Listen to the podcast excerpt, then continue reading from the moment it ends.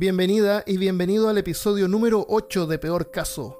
En este episodio, monstruos marinos. Hablándote desde los lugares más mojados de Austin, Texas, soy Armando Loyola, tu anfitrión en este podcast sobre ciencia, historia y cultura de lo extraño, terrible y perturbador. Junto a mí esta semana, desde Curitiba, Brasil, está mi buen amigo y coanfitrión Christopher Kovacevic. Hola amigos, bienvenidos a nuestro podcast sobre monstruosidades monstruosas marítimas. Y también esta semana estamos en familia con Milko Kovacevic. Hey, ¿cómo están todos? En esta semana les traemos algunos monstruos como eh, sirenas, krakens, pulpos gigantes, leviatanes y el bloop, que no es un baile, que no es una música un de pop. La palabra monstruo deriva del latín mus, mustrum, que a su vez eh, deriva del verbo monere, que significa advertir. O sea, un monstruo es un aviso a elementos sobrenaturales o fallas de la naturaleza. Y yo también tenía entendido que monstruo derivaba de la palabra muestra, como una muestra. Pero es monstruos o monstruos o monstruo. Eh, es monstruo, pero también de repente se escribe monstruo. En portugués se escribe monstruo. monstruo. Eh, debe ser, pero deriva de lo mismo. Y si miramos mapas medievales, están llenos de imágenes de monstruos marinos. Se dice que los cartógrafos los usaban para ilustrar regiones misteriosas e inexploradas. Aunque parecen haber sido creadas al azar, en realidad tienen un origen que en ese tiempo se consideraba científico, entre comillas. Bestiarios se llamaban los libros que contenían imágenes y descripciones de estas criaturas. Y el más antiguo, que se conoció fue un libro medieval escrito en griego por un autor desconocido, que se estima que fue escrito en el siglo II antes de Cristo. Contiene ilustraciones y descripciones de animales, pájaros y criaturas fantásticas, como las que se incluían en los mapas. Ese libro original se perdió, pero todavía existen algunas traducciones más modernas como... El Necronomicon. el- Me sentía escribiendo como sobre el Necronomicon. El libro se llama eh, Physiologus. El fisiólogo. Y la versión moderna que queda se llama Physiologus de Verne, escrito en latín en el siglo IX después de Cristo. Y hoy en día hay versiones más modernas como Monstruos marinos en mapas medievales y renacentistas de Chet Van Dussel, que se pueden encontrar en Amazon. Ah, genial. Monstruos marítimos y dónde habitan. Monstruos marinos y cómo capturarlos. ¿Cómo capturarlos y dónde habitan? te tiro un Kraken, Kraken, yo te elijo. Kraken de Delio. Oh, ha- hay un leviatán, bueno, el, el Yarados es un- una especie de leviatán. Ahora me acuerdo. Anoté un- alguna- algunos porque de algunos vamos a hablar, pero hay uno que se llama Ichthyocentauro, que es parte humano, caballo y pez. Toca un violín en un mapa de Escandinavia de 1573. El mapa muestra barcos navegando alrededor junto a este pacífico monstruo que sugiere que el área es segura. O sea, no todos los monstruos de los mapas eran malignos. Espera, ¿es, es mitad humano, mitad Es caballo mitad humano, mitad caballo y mitad pez. y toca violín? y toca violín. o sea, ¿qué, qué más podría significar algo pacífico, Algo y- y pacífico. calmo? Que, que, una, que un ser mitad ¿Y pez, ¿Cuál es la parte caballo. humana? La- el torso El torso. tiene el torso humano Ya. con brazos que tocan violín, Ya. una viola. Tiene en el de donde saldrían así, no sé, pues de, de la cintura salen dos patas de caballo y la cola es como de pez. Ah, yo pensé que la cabeza era de pez. También pensé que la No, cabeza era un pez. La cabeza es de persona. Y curiosamente, Prometheus, que es el dios griego de los mares, es, es representado en una forma similar. O sea, tiene la misma forma también. eh, brazos humanos, patas de caballo y cola de, Espera, de pez. ¿No era Neptuno? El dios griego, Neptuno, no sé. O Pose- porque Pose- Pero- Pos- o Poseidón. Poseidón es el griego y Neptuno es el romano.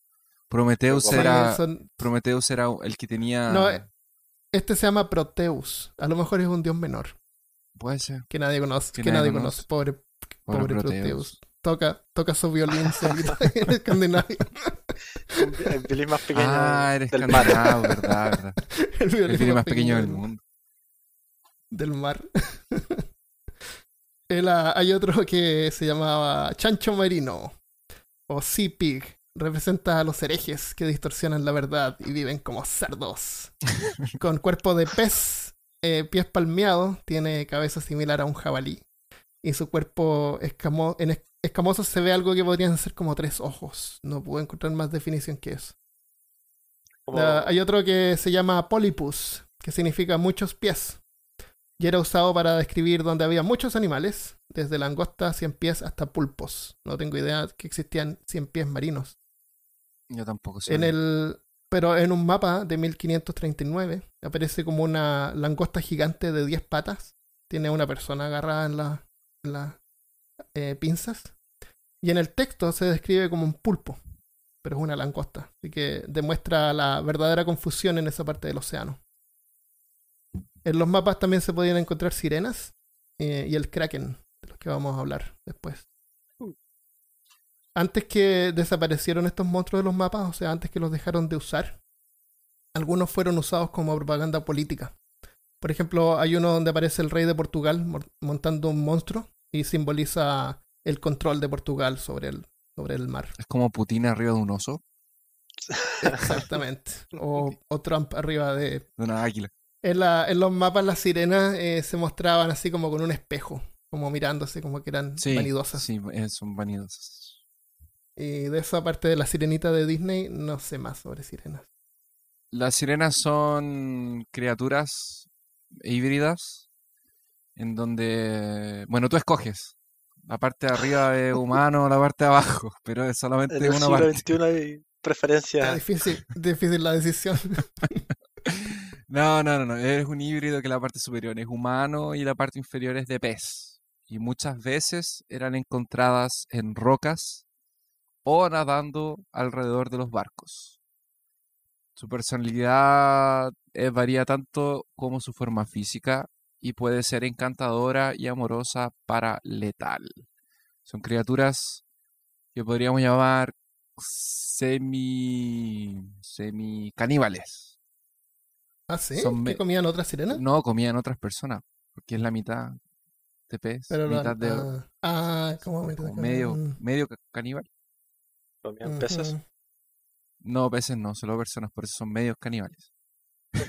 O sea, se comían, se comían a la gente así tal cual. Sí, se, comían a la gente. La idea, la idea era, la idea del mito, la idea de esta criatura era que encantaban a los marinos cantándoles para que o atrajeran los barcos hacia los roqueríos y ahí se estrellaran y cayeran y, y ahí se los comían. O eh, ellas se acercaban a los barcos y los hombres se acercaban a la borda y, y ellos se caían al mar y ahí se los comían. Eso después fue ¿Hay algo- cambiado en el eh, con la con el lanzamiento del libro de la Sirenita, de la princesa de Disney. Que era un libro, era un cuento que Disney después lo transformó en un, en un libro. Y De hecho, el final del libro es diferente al final de la película. El final del libro es un poco Más más macabro. Más, más macabro. Sí. Eh, no, cuéntanos el final del libro. Después de ¿o que no? ella se transforma en humano y sale del mar, se muere. ¿En serio? Sí. ¿Se ahoga? Se muere porque se seca, una cosa así. Uh. Oh. Sí. Pobrecita la La, sirena. la verdad es que no me acuerdo, pero es fácil encontrarlo en internet. Eh, eh, se supone que son criaturas que viven en una sociedad, ellas se relacionan entre, entre ellas mismas. Hay eh, algunas leyendas que hablan de ciudades submarinas. Eh, también existe una contraparte masculina de, la, de las sirenas. Em, se pueden comunicar tanto con humanos como con personas de su misma especie. No son como Aquaman, entonces no pueden hablar con otros peces. No hacen... Mm. Ellas tienen, le salen a- ellos de la cabeza. tienen voces muy, muy hermosas, lo que hace que los marinos se vuelvan locos y se arrojen al mar y, y esas cosas. Están presentes desde hace mucho tiempo en nuestra cultura, básicamente en la parte de la parte de Gran Bretaña, eran, eran, fue ahí más o menos que comenzó la leyenda. Antiguamente había también registros en Grecia y en Asia, pero donde fue más fuerte fue en Gran Bretaña. Y eh, ¿se acuerdan de la dama del lago de- del rey Arturo, no? La dama del lago es la que le da la espada. Se salía del agua, pero Sí. no tenía cola de pez. Claro. Eh, pero era una ninfa. Las ninfas recuerdan Sí. también a, a la- Porque ellas Ah. engañan también a las personas, a los hombres, de, en los lagos y en los ríos. Entonces también son, las sirenas están presentes en, en lagos y en ríos. Vimos sirenas tanto en Disney, en tanto la princesita sirena, que no me acuerdo, la pequeña princesa, la, la princesa sirena, sirena princesa, ¿cómo se llamaba la película? ¿Cuál película? La película de Disney animada. La La sirenita. sirenita. La sirenita, exactamente. y los piratas del Caribe. Me descolocaste porque como no Los se-. ¿te acuerdas? Parece que el, el nombre original en inglés es como la pequeña sirenita. La pequeña o sirena. Little, Little Mermaid. una cosa así, es verdad. Bueno, y en Los Piratas del La Caribe, la película número 4 del 2011 también hay un... El mito se, supuestamente viene de que los marinos, cuando navegaban por las aguas tenebrosas, veían manatís. Los manatís son Mm. una especie de foca que no Los tienen... manatís son eh, de agua dulce. Son de agua dulce. Pues creo que hay en las desembocadoras de los ríos, sí. Es de agua Ah, dulce. 100% seguro. 99. Tu teoría ahora empezó se a- ha Empezó a destruido. bajar. no, no, no, no, porque estaban en las bocas de los ríos. Puede ser, puede ser. Y puede ser en las costas donde hay rocas. Donde hay rocas, sí. Sí. Pero si tú ves un manatí, tú te vas a preguntar, ¿pero cómo carajo se confundieron un manatí con una mujer? Bueno, muchos días en el mar y Grump, como vimos la semana pasada en nuestro episodio de Piratas, puede hacer desastres en un hombre. Y, por- y también como estaban por bajo de la superficie, ellos veían sombras solamente, el mar oculta mucho de lo que hay. En 2012 lanzaron un, un documental de estos documentales, entre comillas, documentales falsos, que era del Animal Planet sobre criaturas fantásticas. Y uno era Mermaids, así como el cuerpo encontrado, que entre comillas encontraban una, una sirena y la tenían encerrada y la investigaban. Eh, existen dos registros de personas que esto eh, tiene harto que ver con peor caso. eh, Por eso lo, lo puse aquí. John Trasendant en 1500, entre 1570 y 1630 decía tener una mano disecada de, de sirena, una mano momificada, que la tenía Ah. como en un cuarto secreto y la gente no la podía Ah. ver, pero todo el mundo hablaba de eso. Y Barman en 1800 agarró un pez y agarró un cuerpo de un mono pequeño y lo disecó, lo hizo medio que momia y lo juntó. Eh, hizo como si fue, agarró las dos, las dos, los dos esqueletos y los hizo uno solo. Mm. Entonces quedó como O sea, la, tal- la mitad de pez. Esa fue una, una obra, un arte de taxidermia. Claro, un arte de taxidermia. Y ya hay fotos, entonces podemos, eh, podemos subir fotos después al post. Sí, obvio. Ese se llama la momia de Fiji. Si no, no lo recuerdo. El- porque aparece en Ripley, aunque esto no lo ah, que crea. usted no lo crea, es verdad. Sí, En, eh, es súper antiguo y, en, y sí. en Grecia antigua, un filósofo, o sea, un escritor llamado Plinly, el anciano, que vivió entre el año 23 y 79, también las describe como, peli- peli- eh, como criaturas que existen y, ¿Pelirrojas? y algunas pelirrojas tal vez. ¿La sirenita era pelirroja? La sirenita era pelirroja. Y claro, no puedo parar de hacer una mención a nuestro gran amigo Howard Philip Lovecraft, nuestro amigo personal. En las obras sobre Innsmouth existen eh, personas que son híbridos entre peces y humanos. Y en la película de Dagón, que es una película española, si no me, si no me equivoco, Sí, que- yo la tengo, me encanta. que él la tiene. Sí. Existe una mujer híbrida que es casi una sirena, solo que en vez de la parte de pez tiene tentáculos como si fuera un... Uh, ¿Tú sabes lo que es ella? Ella... Ella no es una sirena. No, Ella es el mismo ser mitológico que aparece en el logotipo de Starbucks. llama Mel- ah, verdad, Es una melusina. O melusine se llama en inglés. verdad. Tiene, tiene dos colas en vez de una. En la película. Solo que en la película, en vez de dos colas, tiene dos Claro, tentáculos. en vez de, de- claro. Pero no, pero la película no tenía más de dos tentáculos. No, tenía, las piernas eran tentáculos. Ah, yo, yo pensé que era... Mi- en mi memoria, en la cabeza, yo la vi hace tanto tiempo que eran varios, así como que... Porque no- eh, eh, ella siempre estaba en No, el- cama y en un momento como Mm. que eh, la van a a rescatar, entre comillas, y ahí ella como que muestra su forma original. Sí, sí. Y... Sí, al ¿Te menos, iba a decir algo, Milko? sí, al menos si no me equivoco, en el libro La Odisea se comenta también sobre Sirena, su viaje en barco. Sí. Ah, yo una vez escuché una sirena. Wiu, wiu, wiu, Una... Exacto. Ah, otro monstruo que aparecía en los mapas era el Kraken, El Kraken. que El parece que es como un pulpo gigante, es muy parecido a un pulpo gigante. o, un- o más como un calamar. Eh, eh, sus similitudes son muy parecidas. De hecho, en los libros que les voy a comentar, los confunden con pulpos gigantes o calamares, en este caso, porque su forma es muy parecida, pero el tamaño varía bastante. De hecho, un kraken, según los registros en libro, son de 90 metros. Y en el caso de un calamar gigante, son 15 metros. Se puede apreciar que la diferencia es bastante.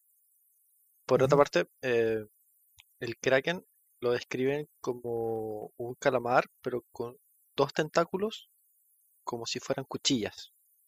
Mm. Y eso le permitía, aparte de poder eh, pescar los barcos y azotarlos contra el mar, también partirlos por la mitad.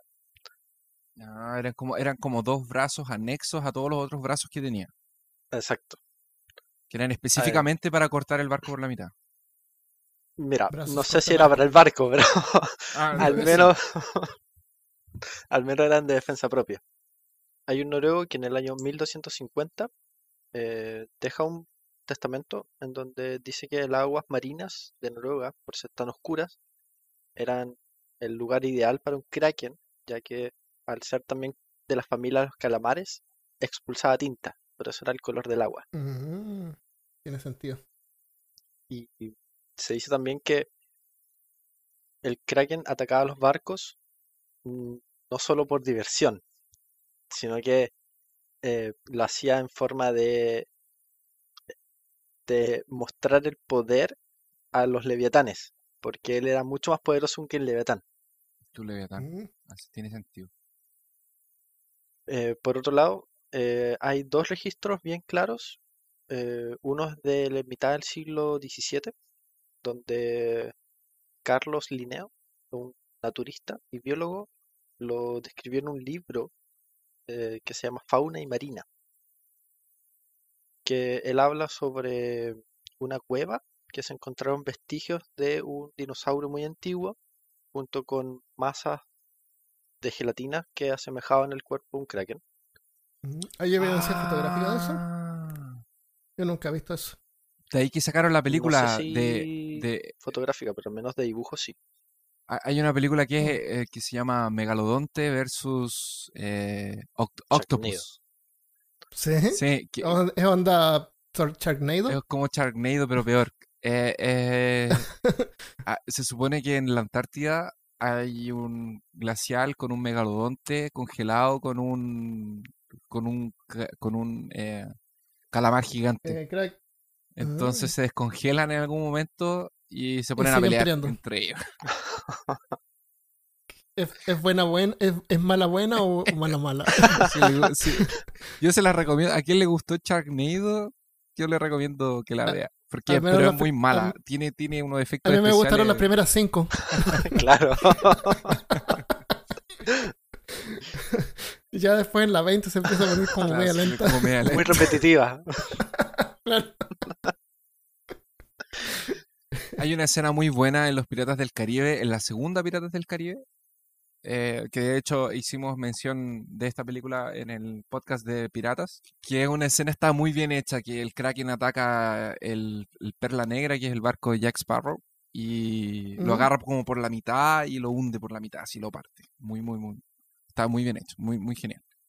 Existen los, existen los, los en, en Asia, en Japón, eh, han, han buscado calamares gigantes y han encontrado en las profundidades del mar. Sí, es verdad. De hecho, Mm. eh, se dice que la mayor diferencia entre un kraken y un calamar gigante es que el calamar no sale a la superficie, porque siempre está a profundidades muy hondas. Mm. A diferencia de que el kraken justamente él se eh, asimilaba a una isla para poder cazar sus presas. Milko habló de, de que el Kraken atacaba a los barcos para demostrar que era me- m- superior al Leviatán.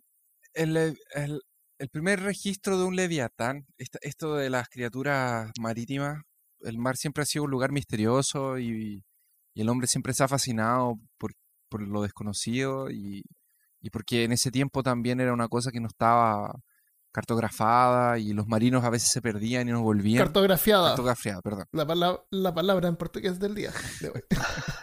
Del podcast de que, sé que Christopher de repente dice palabras en portugués. a veces. Así aprenden, para que aprendamos. Para que aprendan portugués, malditos ignorantes, Claro. incultos Somos el, el país más grande de, de Latinoamérica. del mundo. La leyenda de la leyenda, el mito del Leviatán fue por primera vez, si no me equivoco, es uno de los, de- de uno de los relatos mitológicos más antiguos. Eh, era de una leyenda hebrea en donde hay un personaje que en algún momento describe a este monstruo. Era una leyenda que era pasada de boca a boca y que se llevó a escrita más o menos en el mismo tiempo en el que se escribió la Torá, que es el libro, los cinco primeros libros de, de los judíos. Eh, um, Estamos hablando más, más o menos también por el siglo II antes de Cristo. más o menos, estamos hablando más o menos unos 4.000 años atrás, ya habían eh, eh, registros de... No hay ni... La descripción que hay en ese relato de el Leviatán eh, nos recuerda un poco a eh, un cocodrilo, tal vez un dragón. Mm. Eh, se menciona junto con otra criatura que es el Behemoth y yo les voy a describir un poco cómo era, cómo ellos describen el Leviatán. Se describe como un animal tremendamente fuerte que no puede ser domado y no, no, tú no tienes la fuerza de cerrar su mandíbula. Su piel no puede ser dañada ni por arpones y su cabeza no puede ser dañada por lanzas de pescar. Tiene dientes afilados y escamas en su espalda. Parecen paredes de escudos. Su de su hocico salen llamas flameantes. De sus narices sale humo, así como si fuera una olla de agua hirviendo, de comida hirviendo. Y su aliento caliente es como carbón encendido. Y su corazón es tan duro como la piedra. O sea, es un, Oh. es un ser que no se puede matar. Lo siento, Milko, yo creo que tu cráneo Podría tiene ser que ir a- descripción. se tiene que ir a la casa. Sigue rompiendo barcos. La, la descripción de, bueno, de que, de que saca, de que tira fuego por la boca y todo eso, no, no, no lo vi en otra descripción, además de esa leyenda eh, de los hebreos. Eh, pero ah, otra forma de describirlo, como lo han descrito, otra, porque Leviatán es una palabra que ah, eh, tiene un origen he- hebreo, pero que se fue transmitiendo y que otras culturas la empezaron a usar también. Entonces, otra forma como lo describieron era como una serpiente gigante que atacaba barcos. Esto es más o menos en la época de los griegos. Eh, es una criatura gigante que, de hecho, Leviatán se puede usar también como para criaturas como la del lago Ness. Se puede usar para criaturas como Godzilla, por ejemplo, que es una fuerza que el hombre no puede tener. O como el mismo Kraken. El. Leviatán es más yo, yo por lo que entendí, el Leviatán es más como un concepto más que un animal específico. Así como podríamos, por ejemplo, denominar de Leviatanes a los dioses antiguos que Lovecraft describe, que son cosas que van mucho más allá de nuestro entendimiento, de nuestra fuerza. Podría ser una ballena para, para un marinero de comienzo de siglo, o sea, perdón, de hace mil años atrás, por ejemplo. Podría ser un megalodonte, podría ser un Juggermount, que es una serpiente mítica que es tan grande que le da la vuelta al mundo y se come la propia cola. O puede ser una hidra, también puede ser un leviatán. Una hidra como la que el mismo Beowulf combatió. Beowulf hay un- es una leyenda muy antigua de, de la mitología nórdica, una de las primeras cosas que se tiene registro que fue escrito. Y en una parte este héroe empieza a nadar por el mar y le sale una hidra y se pone a luchar con la hidra porque el loco atravesó un mar nadando con una cuchilla en los dientes. Y nada más. Sin ropa, sin comida, sin Oh. se tira al agua y se pone a nadar. Ah, los kanjis también pueden ser definidos como leviatanes, que son estos monstruos que salen en Pacific Rim. En el Dota Mm. 2 también hay un leviatán, en alguna parte hay un personaje que dice que es como un leviatancillo. En Magic también hay un montón de estatuas y pinturas. Y se usa también en Dungeons and Dragons. Y, y, y tengo la sensación de que alguna vez leí alguna cosa de un monstruo marino gigante en El Señor de los Anillos. Tolkien también, también lo usa en algún momento. Muchas Además, culturas. aunque la historia de Tolkien como que no, no tiene mucho que ver con el mar. No, pero eh, eso es más de tierra, pero hay un par Sí. de, de mar. En algún, muchas culturas, en vez de tenerles miedo a los leviatanes, son eh, especialmente la parte de asiática, la parte de Oriente, arábica. eh, los leviatanes son venerados como dioses, así como los dragones marinos en China o el Umibosu, que es un humanoide reptiliano gigante de Japón que vive en el mar. Es como es como mitad reptil, mitad humano. ¿Podría buscar una imagen de eso? Podríamos buscar. De- debe haber sido porque el, el Kraken le rompía los, los Le barcos. rompía los barcos, exacto. y venían- que adoraban no se Y aquí en, en Latinoamérica también tenemos una serpiente gigante. Bueno, aparte de, las dos serpientes del sur de Chile, Calcapilú. exacto, Calcavilú, está eh, Yacumana de los incas, que es el dios que creó todas las criaturas marinas.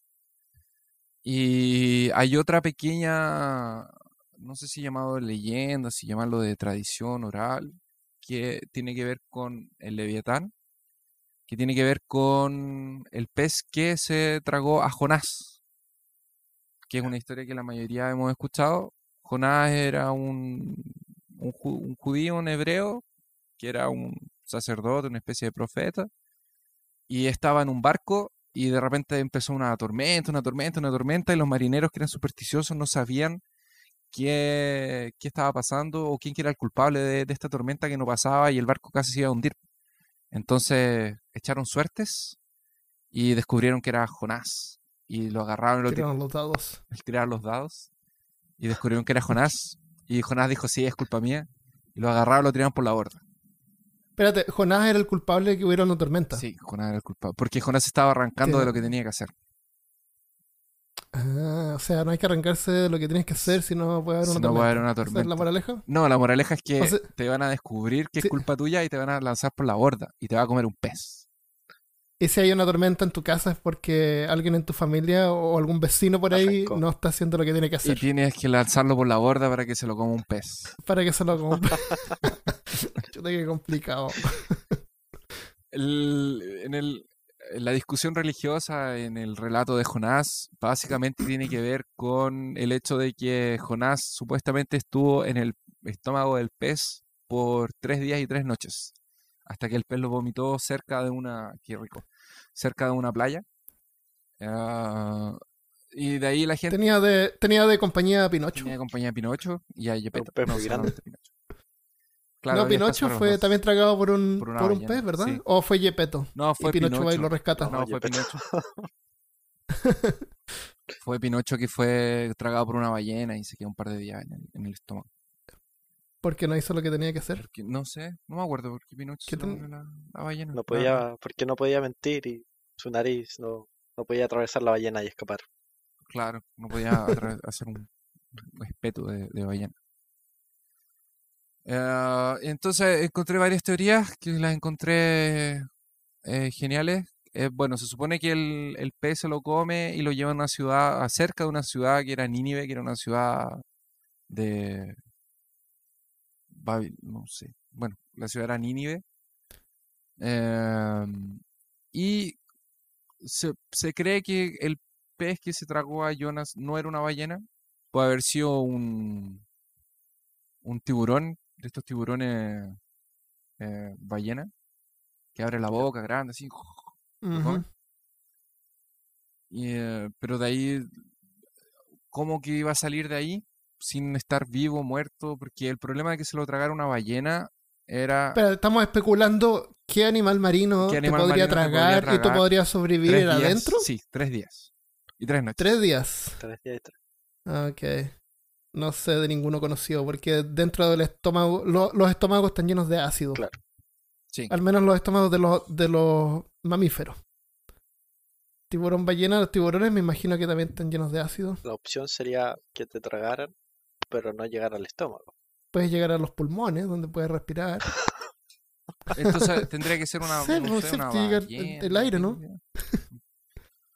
Dicen que, que tal vez, si era un tiburón ballena, la verdad era como una alegoría, porque dicen que podría haber sido una verdad un sueño que tuvo Jonas, y que el barco en donde él estaba realmente naufragó, y que o una ballena que estaba muerta, justo estaba como flotando por ahí, y él quedó flotando en el cuerpo de la ballena. Ah, eh, y, Y la el, llevó a el la- hocico abierto. Y- no, no, no, Y sin podría haber- tragárselo, así como por arriba.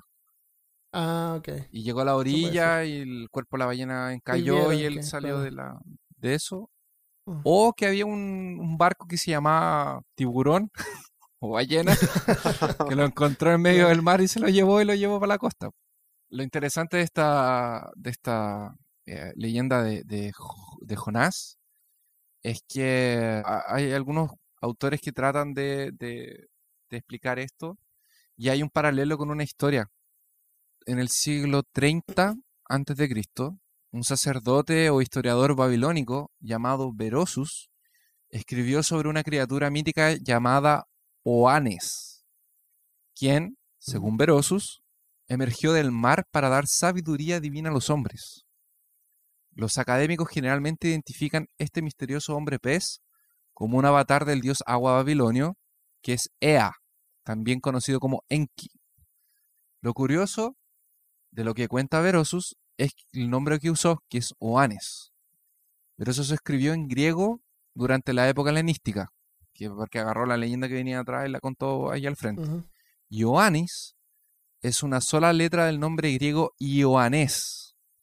Ioanés resulta ser uno de los nombres griegos usados indistintamente en toda la, la parte histórica griega y representa el nombre del- en hebreo de Yoná o Jonás. Oh, Uh. todo calza. Todo cal. Nínive era una ciudad babilónica, ahora me acordé. Quiero hablar sobre un sonido. ¡No! Sonidillo. ¿Te, ¿Les gusta ir a la playa, mojarse los deditos de los pies en la orilla? No, Ver el, El atardecer. la puesta de sol, el atardecer ahí. románticamente. La verdad es que la mayor parte del océano permanece inexplorado y es tan inhóspito que preferimos enviar sondas y robots a otros planetas que al fondo del mar.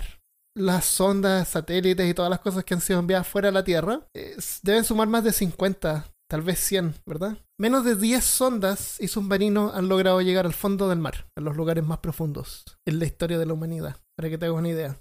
A un kilómetro desde la superficie, la luz ya no llega. De ahí en adelante se llama la zona de medianoche. En inglés se llama Midnight Zone. Y se extiende por más de 10 kilómetros en las partes más profundas del mar. En esa zona de penumbra, solamente un puñado de criaturas extrañas y de apariencia alienígena han sido identificadas como peces que emiten luz propia, otros que tienen ojos dentro de un cráneo transparente. ¿Han visto ese animal? No. ¿Ese pez? Solo he visto el de, de la Ah, película el de que, Nemo, tiene, el, que, ti- me- el que tiene la lucecita al frente, el de la cecita al Sí, el que tiene los pero hay otro que tiene ojos. adentro. Los ojos son grandes y están dentro del Están cráneo, dentro del y el cráneo, es transparente. O el calamar vampiro. Con un 95% sin explorar. Podría perfectamente haber cosas más aterradoras viviendo en los lugares, en los abismos más oscuros. Y eh, de hecho, en el peor de los casos, es posible que dicha bestia ya haya sido encontrada. La NOAA o NOAA es una agencia de Estados Unidos dedicada a estudiar las condiciones del océano y de la atmósfera. Son ellos los que envían las alertas sobre tormentas, huracanes y también sobre cambios climáticos. Y para eso usan una red de hidrófonos, que son como micrófonos submarinos, que están esparcidos por todo el océano y pueden detectar terremotos que pueden generar eh, tsunamis. Un día, que no ha sido revelado, durante 1997, hidrófonos al sur del Pacífico detectaron un sonido inusual. Era algo que nunca se había detectado antes y se estimó que era de un origen biológico desconocido. El sonido dura cerca de un minuto, pero su frecuencia es tan baja que fue necesario aumentar la velocidad 16 veces para que el oído humano pudiera distinguirlo. Pero lo inquietante no es el sonido en sí, que suena como un bloop y lo vamos a escuchar un, un poquito después. Lo preocupante es su volumen. Es tan alto que solo una cosa podría producir un volumen tan alto. Un monstruo. Nah. No. Pero para que se hagan una idea, la ballena azul es el animal más grande del mundo, que ha sido identificado hasta ahora. Llega a medir 30 metros de largo y pesa como 200 toneladas. 200 toneladas estamos hablando del peso de un avión de pasajeros, más tres buses y más seis elefantes juntos. La, la pura lengua de una ballena pesa lo que pesa un elefante. Imagínate. Caramba. Y también es el animal más ruidoso. Las ballenas pueden escucharse entre ellas a 1600 kilómetros de distancia. O sea, imagínate que tú gritas en Buenos Aires y te escuchan de Sao Paulo, Se escucha con la- pasando Curitiba. Mi mamá, ¿Ah? mi mamá es una ballena azul. Te llamas desde Buenos Aires. Yo la escucho cuando me putea. El, el sonido codificado como el bloop fue detectado al mismo tiempo por varios hidrófonos que estaban a 3.800 kilómetros aparte. Ese es el ancho de Australia, que para recorrerlo en auto tardaría 6 días manejando 8 horas al día. Oh. Imagínate. Yo no quiero Los escuchar el científicos blues. de... Yo me niego no a escuchar el escucharlo. Me niego. No lo voy a escuchar. Olvídalo, hermano. No me vas a hacer escuchar el loop porque no lo voy a escuchar. Los científicos de la NOAA tienen muchos ejemplos de sonidos causados por el hombre, como submarinos y bombas y también erupciones volcánicas y terremotos. Pero el sonido misterioso no suena como nada conocido, pero por su rápida fluctuación en frecuencia, sugiere una vocalización que se acerca más a la causada por bestias marinas, pero de un alcance que escala en magnitudes a la de todos los animales conocidos. ¿Te- ¿Les parece si ahora lo escuchamos? Sí. No. ¿Es el momento? ¿No? No. Ok. Christopher no, va, va a dejar el podcast en este momento. Se retira No, no. lentamente. Se retira. Gracias, amigo. Fue genial. Ay, Armando, no, mira lo que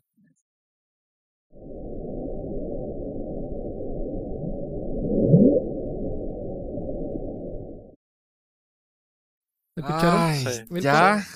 Daba la impresión de que fuera parecido a burbuja. Una burbuja gigante. ¿Sí? ¿Qué pudo haber causado ese ruido? Un kraken. Un, un leviatán. Si el sonido fue causado por un animal y es producido de la misma forma que una, ballen- que una ballena azul produce el sonido, sería de unas tres o cuatro veces más grande. Estamos hablando de una criatura al porte de un estadio. Una, una criatura de ese tamaño es difícil de concebir. Y lo peor es que una posible explicación es mucho peor que pensar en una ballena gigante. Mm. Aunque la ballena azul es el animal más ruidoso, no es el más eficiente. O sea, por su tamaño se espera que sea ruidoso porque es grande. Pero basándose en su masa corporal y el nivel del volumen que puede alcanzar, existen dos criaturas que son más efectivas produciendo sonido. Una de ellas es el- los monos aulladores que viven en la zona tropical al sur de México, que son considerados los animales más ruidosos. De ello, los sigue otro homínido, que somos nosotros los humanos. Para nuestro tamaño somos muy ruidosos. Somos el segundo animal más ruidoso que existe en, en la Tierra, conocido. ¿Tú sabes, Christopher, quién es la persona más ruidosa del mundo? Mi ex. Mi jefe.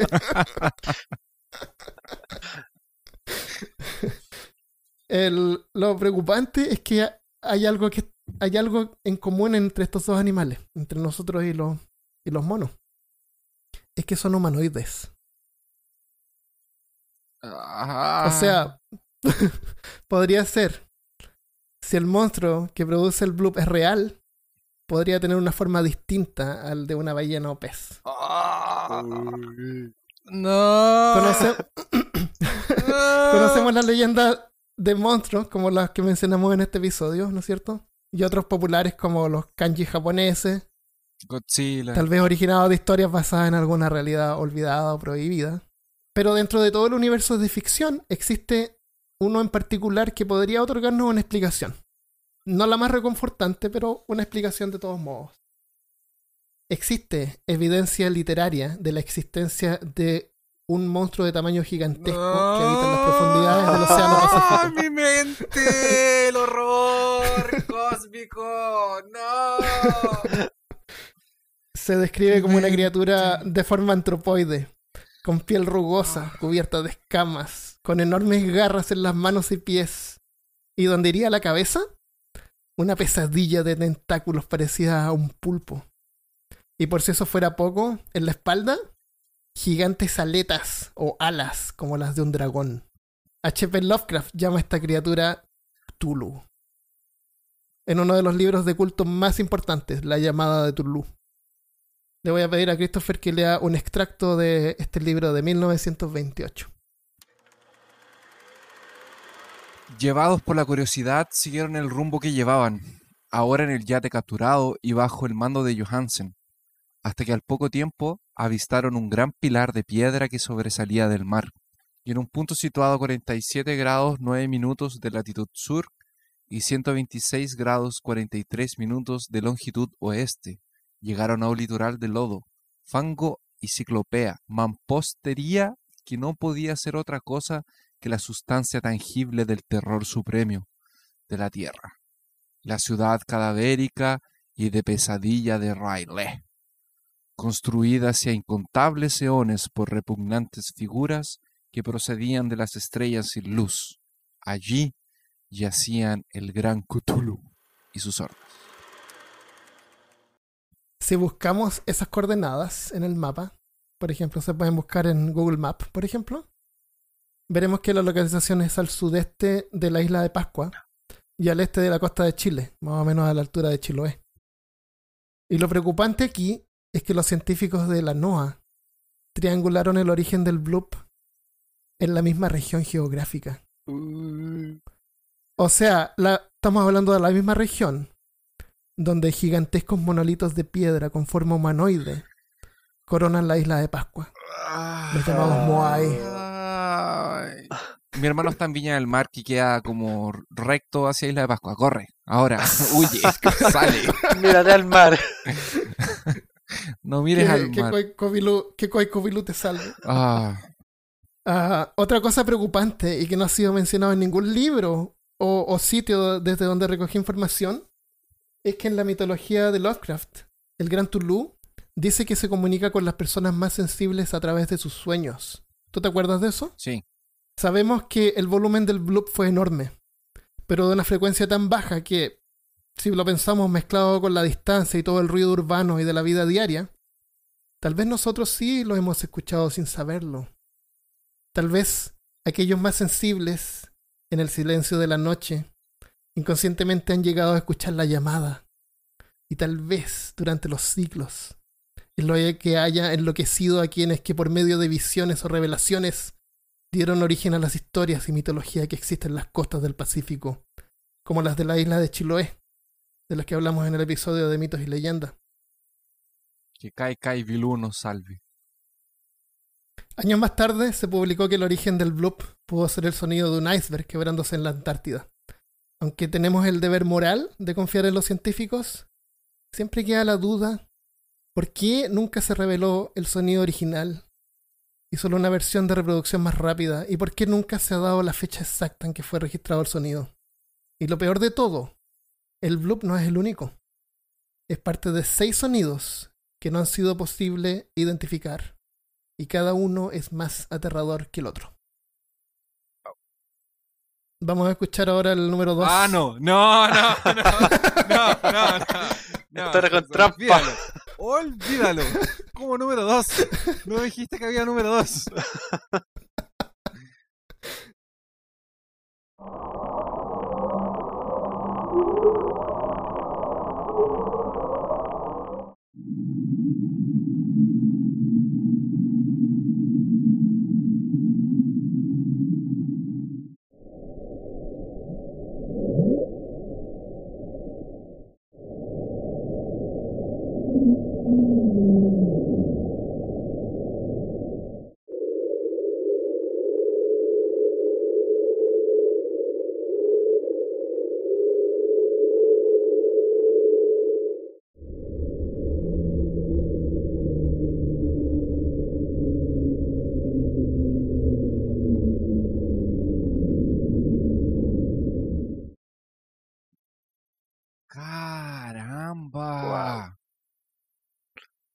Hay uno, hay uno que yo que, que juro que escuché que decía Cthulhu. Ese debe ser el Julia, se llama Julia, porque dice como Julia. Pero a lo mejor dice Al menos para mí los últimos Oh. tres sonidos son los más notorios. aterradores. Oye, pero parece como si realmente como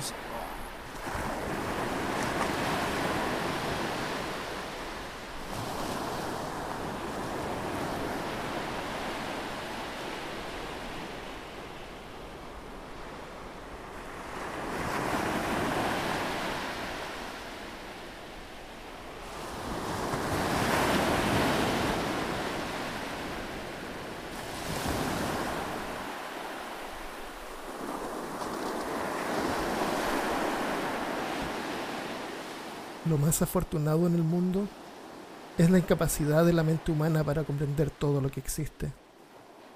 Vivimos en una isla de plácida ignorancia en medio de mares negros e infinitos. H.P. Lovecraft. Bueno, muchas gracias por escuchar. Si disfrutaste este capítulo, déjanos una revisión en Apple Podcasts. Y para más información visítanos en peorcaso.com, donde podrás encontrar enlaces a nuestras páginas y medios sociales. Muchas gracias por tu apoyo y que tengas una excelente semana. Chao amigos. Adiós.